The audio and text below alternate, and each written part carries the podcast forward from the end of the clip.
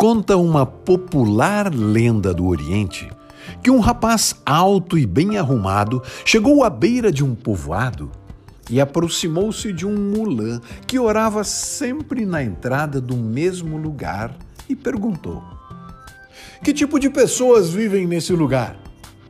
E o mulã respondeu com outra pergunta: Que tipo de pessoas vivem no lugar de onde você vem?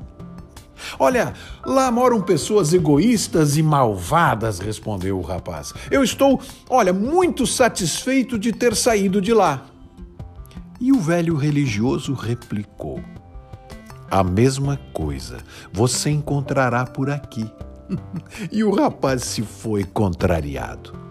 No mesmo dia, um outro viajante se aproximou do povoado para beber água e, vendo aquele mulã orando na entrada da cidade, perguntou: Que tipo de gente vive por aqui?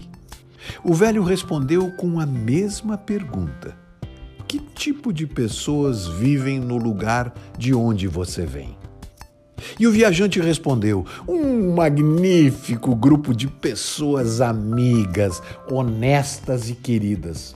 Olha, eu estou muito triste por ter que deixá-las. O mesmo você vai encontrar por aqui, respondeu o religioso. E o viajante continuou pela cidade. Um homem que, que tinha escutado as duas conversas perguntou: Nobre Mulan, como é possível você dar respostas tão diferentes à mesma pergunta? O religioso, de forma calma, passou a mão na sua longa barba e respondeu: Cada um carrega no seu coração o meio ambiente em que vive. Aquele que nada encontrou de bom nos lugares por onde passou, não poderá encontrar outra coisa por aqui.